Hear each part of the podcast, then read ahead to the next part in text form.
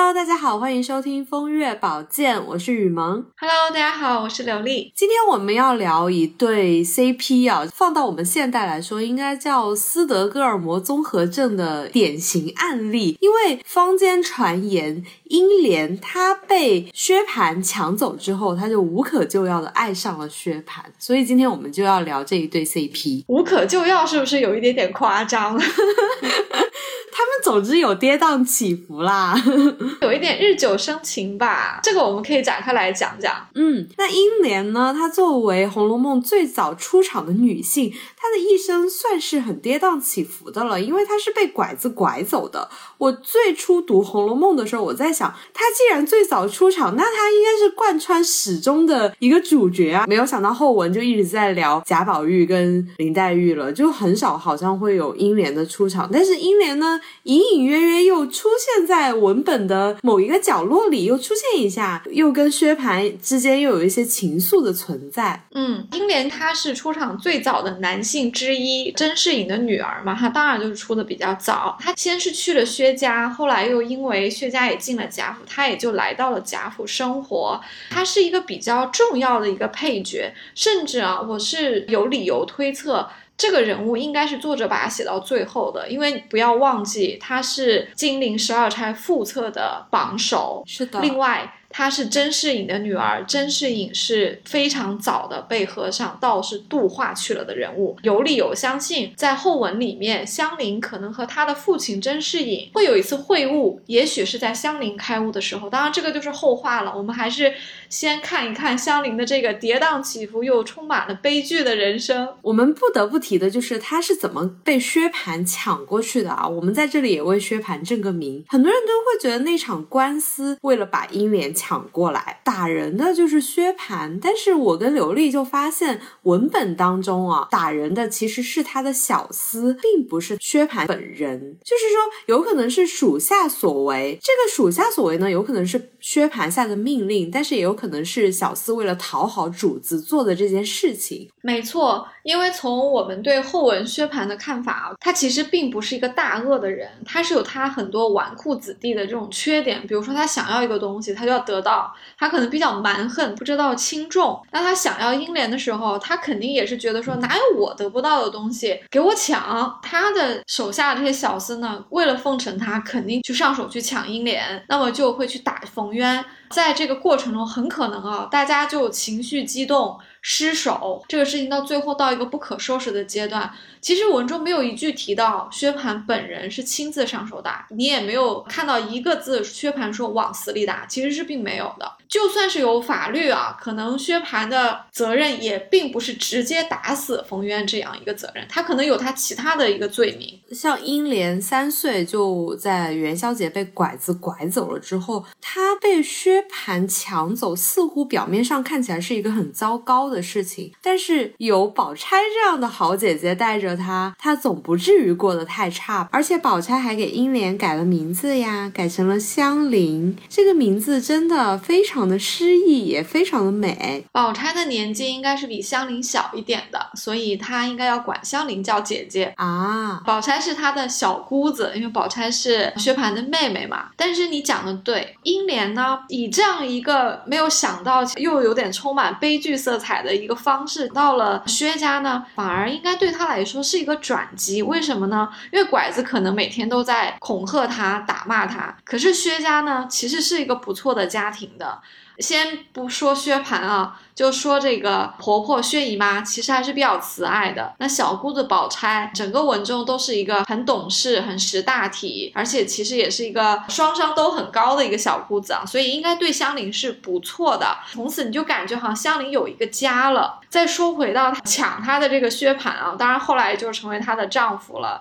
薛蟠虽然有很多很多的缺点，什么呆霸王啊，每天不学无术的，就是一个纨绔子弟、酒色之徒，又大大咧咧，也不会。管家里的事情，但是薛蟠真的不是一无是处哦。薛蟠首先本性不坏，其次他很孝顺妈妈，很疼妹妹。他有一点趴耳朵哎，因为他总是对他妹妹就是好好好，你们说什么就是什么。哎呀，你看外面怎么怎么样，你们快给我拿个主意啊！他每次回来的时候倒是很听他妈妈跟妹妹的话的。趴耳朵形容薛蟠应该是不错的。有证据推断，他其实应该在私下里啊，对香菱还是不错的。香菱呢，到了薛家呢，她应该是过得挺幸福的。嗯，她的命运其实是得到了一个很大的转机的。香菱可不是丫鬟哦，她也不是通房丫头，香菱是薛蟠正经的妾，这个地位是不一样的。为什么呢？因为。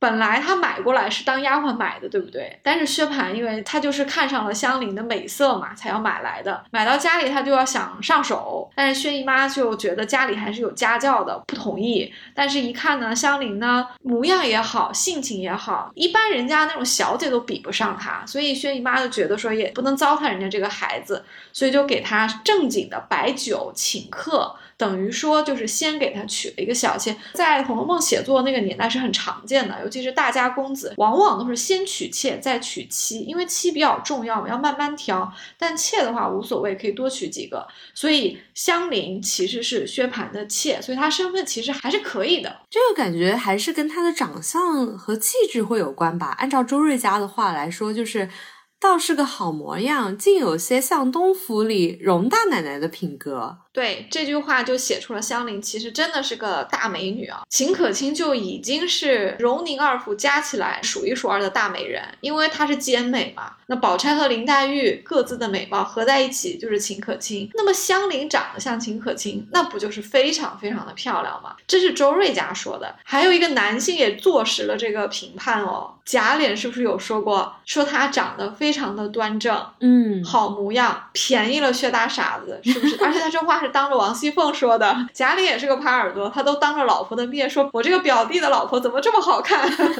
哎，那我们来回到这一对 CP 哦。呆霸王薛蟠这种霸道总裁式的爱情，他把英莲也就是香菱抢过来之后，那香菱是怎么一步步的爱上他的呢？香菱跟薛蟠之间的感情，我觉得还不是那么像霸道总裁，但也不完全是斯德哥尔摩综合征，它应该是一个很复杂的一个情愫，又有一点点日久生情的部分在啊。因为前面我们讲过，香菱到了薛家之后，境况是有很大改善的，因为薛姨妈和宝钗都是挺善。良的，对他也很好。那薛蟠有很多缺点，可是他耙耳朵嘛，而且他也很疼老婆，所以他应该对香菱也是不错的。薛蟠其实长得应该也不难看，虽然影视剧里总是会选一个不是那么帅气的人来演薛蟠，但是你想想看。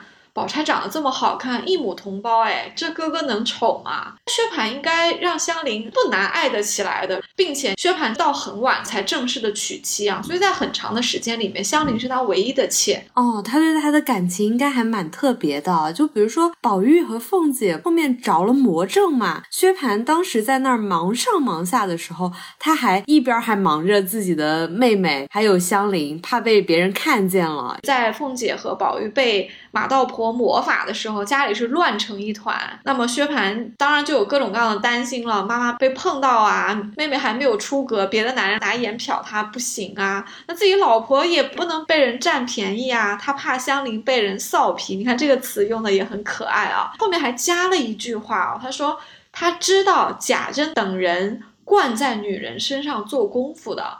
这句话说明。他自己也是个男人吧？他太了解贾府的这些男人了，说不定他和贾珍一起在外面花天酒地，在外面可以乱，家里不能乱，所以他就不能允许贾珍这样的人把魔手伸向自己的老婆香菱。他对香菱是有这样的一个保护欲在的。薛蟠虽然呆霸王啊，人家也不是什么时候都呆的，人家也挺疼老婆的。那我们反过来看香菱，香菱对薛蟠还算是挺好的，她很多时候表现出来对薛蟠的那种关心都已经溢出文本了。就比如说薛蟠被柳湘莲打，香菱还偷偷的哭了，还哭肿了脸，哭肿了脸，有没有让你想到另外一位女主角啊？林黛玉。对呀，你看曹公笔法是不是很老辣？他用哭肿了脸来说明这个女性对她哭的这个人的感情是。很深的，因为曹雪芹其实在整本书里面很少会写到有人哭，除了林黛玉。而且这个哭肿脸啊，还是侧写，为什么是宝钗和薛姨妈回到家里看到香菱哭肿了脸的，所以这是一个客观描写，香菱确实哭肿了脸，而且香菱在薛姨妈和宝钗来之前就哭肿了。香菱会秉持着那个年代的妇女的这种传统的道德啊，嫁鸡随鸡，嫁狗随狗。何况因为薛家也对她很好啊，薛蟠可能平时对她也不错，所以她其实对。薛蟠是有感情的，如果没有感情，想想看，自己要是被拐来的，如果老公对自己不好，婆家对自己不好，那我稍微哭一哭就好了嘛，做做样子，对不对？谁还管我呢？那哭肿的脸，其实是明确的写出来想你对薛蟠的感情的。嗯，所以在说日久生情的时候，我也在想啊。她其实综合来看，就是嫁了一个好人家，不只是薛蟠他个人的因素，当然就是还有薛姨妈跟薛宝钗的因素啦。嗯，香菱在我眼里算是一个特立独行的女子了，她没有因为小时候老是被卖来卖去的童年阴影形成 PTSD，也没有成为一个深闺怨妇，成天等着在外面忙碌的薛蟠回家。反倒是在大观园找了很多事情做，比如说学诗，和众姐妹玩在一起，挺自得其乐的。没错，在薛蟠外出经商的这段时间里面，香菱其实是过得很开心的。一方面，因为宝钗把她介绍进了大观园，她又拜了林黛玉为师去学作诗，所以她过得很充实。另一方面呢，香菱本来就非常讨人喜欢，所以她在大观园里面也交了很多的朋友。在宝玉过生日这一回呢，香菱就跟大家一起在玩。那这一次生日宴上也发生了一个很小的细节，从中我们也可以窥探一下香菱和薛蟠到底有没有真感情。这天呢，是大家都在院子里面去玩一个叫做斗草的一个传统游戏，这是很考察你对植物的了解的。那这一天呢，大家都找出了非常多的植物来，有观音柳啊、罗汉松、君子竹、美人蕉，你看啊，都很厉害，是不是？后来比赛越来越升级了，就有人找到一个说：“哎，我有姐妹花。”这个时候呢，别人都答不出来了，香菱答了一句说：“我有夫妻会。”大家说从来没听说过有个夫妻会的啊，香菱很可爱啊。她说：“一见一花为兰，一见树花为会。凡会上有两只上下结花者为兄弟会，有并头结花者为夫妻会。我这只并头的怎么不是？你看香菱讲的还挺有道理的哈，不知道是他编排出来的还是民间就有这么一种传说。那对方呢就没话说了，就站起来开了他一个玩笑，这个玩笑开的还挺逗的，说依你说。”若是这两只一大一小，就是老子儿子会啦；若两只背面开的，就是仇人会啦。你汉子去了大半年，你想夫妻了，便扯上会也有夫妻，好不害臊。很多听众可能都要笑一下，就是是一个很温馨，有那么一点点闺房玩笑性质的一个场景啊，但是还是挺可爱的。一方面，香菱的这个对手呢很有机锋，非常会抓住他的弱点；另一方面呢，他也是正中了香菱的下怀。你看，为什么？别人都不会答夫妻会，就香菱答了一个夫妻会，或者说香菱答不出别的，为什么一想就想到了夫妻来去跟前面这个姐妹去做一个对仗呢？她其实下意识里面还是挺记挂着薛蟠的，毕竟薛蟠去了很久嘛，那香菱思念他一下也是很正常的。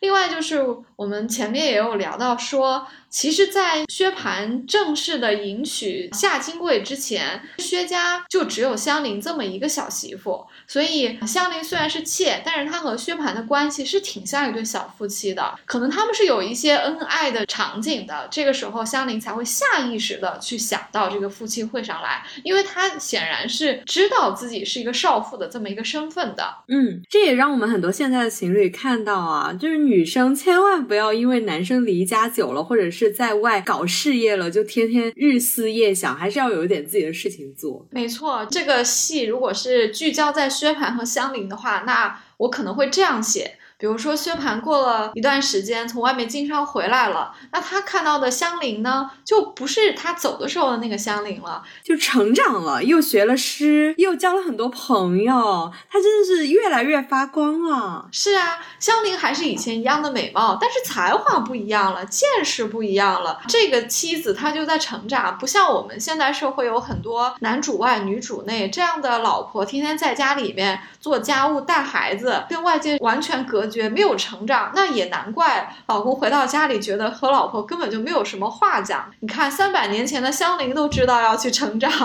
给我们很多的感慨吧。关于香菱对薛蟠有爱情描写啊，还不止这里，后面其实还有一处的。斗草的时候呢，香菱就不小心啊，把裙子给弄脏，因为地上有污水，她裙子一拖地，哎，就弄脏了。那这个裙子比较特别，是宝琴进京的时候带来的，给宝钗和香菱各做了一条。那这个裙子要是脏了呢，回家可能也洗不干净了。之后呢，薛姨妈可能会嘴碎，觉得说你又浪费东西，所以香菱在那里发愁。这个时候啊，怜香惜玉的宝玉就过来伸出援手了。他想起来啊，袭人有一条一模一样的，但是因为袭人身上有孝，不能穿红的，那就把袭人那条先给她救个急，先应付一下薛姨妈。宝玉呢，就让袭人把裙子拿过来了，然后香菱呢就背过身去把这个裙子换下去了。换好这个衣服啊。香菱就看到宝玉的手脏兮兮的，还过去说：“你这手刚刚在地上玩泥，怎么脏成这个样子？”他们两个人，你看就发生一点点小小的肢体接触啊。就在这个时候，作者就加入了一个非常微妙的一个描写，他写到香菱呢脸红了一下。你说这个瞬间能没有一点点触电的感觉，或者一点点好感吗？可能是有一点小情愫的。但是香菱是个有夫之妇，她马上就想到了，她不能跟别的男人太亲近，她。不想让自己老公误会，她还对宝玉说了一句话，她说：“裙子的事儿可别和你哥哥说才好。”宝玉也很会意啊，宝玉来了一句很俏皮的话，宽慰了一下香菱的心啊。他说：“何苦呢？我这哪是要把脑袋往虎口里送呢？意思就是说我表哥那么脾气火爆呢，我哪会跟他说这个事儿啊？你放心吧。”你看，香菱会介意她当着宝玉换裙子这件事情，不希望宝玉把这件事情说出去，让薛蟠知道，是不是也侧面说明香菱心思很细密，她也很在乎薛蟠？嗯，这么看来的话，香菱她悲惨的一生的高光时刻，应该就是在大观园里吧？她在大观园里过得挺快乐的啊，又拜了林黛玉学诗。哎，香菱的那一句“渡头余落日，墟里上孤烟”，这位真千家小姐肯定是遗传了家族的文化基因啊！香菱正是因为对诗歌和对美有悟性，她在林黛玉的点拨之下才进步的那么快。香菱写诗这一段的高光时刻，她的深意在哪里啊？她是为了给香菱立传。因为香菱事实上是金陵十二钗副册的头牌，她是第一个人物。那她的身份，其实在脂砚斋的譬喻里也提到了，香菱的身份是和大观园里的小姐没有差很远的，所以就给她安排这么一个，让香菱和其他写诗的女子一样大放异彩。其中不是有过一次，大家对她说吗？说你可要好好学哦。会写诗的，我们到时候都要画在大观园的画上去。侧面也是在暗示说，香菱其实就是他们中的一份子，她的这个出身是没有办法被后天的这段悲惨的遭遇所抹杀的。嗯，薛蟠和香菱的平静的生活，最终是被一个人打破了的。这个人呢，就是夏金桂。刘丽，你怎么看薛蟠？他因为夏金桂的到来，背上了家暴香菱的骂名呢？我觉得夏金桂给薛家带来的，还不只是让薛蟠背上家暴骂名这么简单啊！他基本上是把薛家搞了个翻天覆地。如果说我们给夏金桂定评的话，我们可能会用悍妇这两个字来来形容她，因为她的确就是一个非常飞扬。跋扈的女人把老公吃的死死的，而且要在婆家各种各样的做威风。回到你说的家暴这件事情上来，家暴这个词可能有点重了，但是确实在七十九回的时候有提到，薛蟠曾经因为洗澡水的问题打了香菱一下，可能打的也不是很重啊，但是。为什么我们还是印象很深刻呢？是因为在前文里面，薛蟠其实是从来没有动过香菱的，他应该对香菱还是比较好的。香菱在薛家没有受过委屈，所以她这次被打呢，她也是被吓坏了。而且香菱在这个时候非常的果断，不是说男人家暴只有零次和无数次的区别嘛？香菱转头就告诉了薛姨妈，然后就立刻离开了薛蟠，还挺值得我们学习的。与其说香菱是因为薛蟠家暴而离开他呢，倒。倒不如说是一个综合原因那家暴肯定是在中间起了一个推波助澜的作用，因为毕竟在夏金桂来之前，薛蟠没有打过香菱，那他一来，这事情就一发不可收拾了。所以等于说，香菱在薛蟠打他的这个瞬间，他应该一下子就明白了，在封建社会，小妾的命运，与其说是取决于丈夫是不是宠爱她，更大程度上是取决于这个大房能不能够容她。自己作为一个小妾留在薛蟠身边，又有夏金桂这么。一个狠毒的大房在管着的话，她的未来前途是一片凄惨。所以他非常果断的当着小姑子和婆婆的面。做出了这个决定，说我以后只要服侍宝钗，再也不到薛蟠房里来了。那薛姨妈也没有办法。就答应了。那宝钗在这个时候也是伸出了援手啊，她也知道这个嫂子是什么样的人物，她心里面肯定也是很心疼香菱了，所以她就接纳了香菱。前八十回里面，香菱的命运应该就是跟着宝钗走了，我们就看不到太多关于她的其他的描写了。嗯，我们可以放到下一期聊一下薛蟠跟夏金桂的情感。好的，聊完香菱和薛蟠，我还是挺多感触的。在现实生活中，其实有蛮多这样的例子的，就是两。个看似很反差的两个人物走到一起，有可能是霸道总裁式的非你不可，也有可能是日久生情。不管怎么样，其实缘分都是很奇妙的。你看，看起来这么不可能有感情的香菱和薛蟠都会。在彼此中找到一种爱情，所以我们对缘分可能需要持一个比较开放的心态吧。对，就是大家不要再看星座了，因为性格这么不合的人都可以在一起。是的，是的，相投有相投的好，反差有反差的可爱嘛。嗯，好的，那我们下期再继续聊《风月宝鉴》。我是雨萌，我是刘丽，拜拜，拜拜。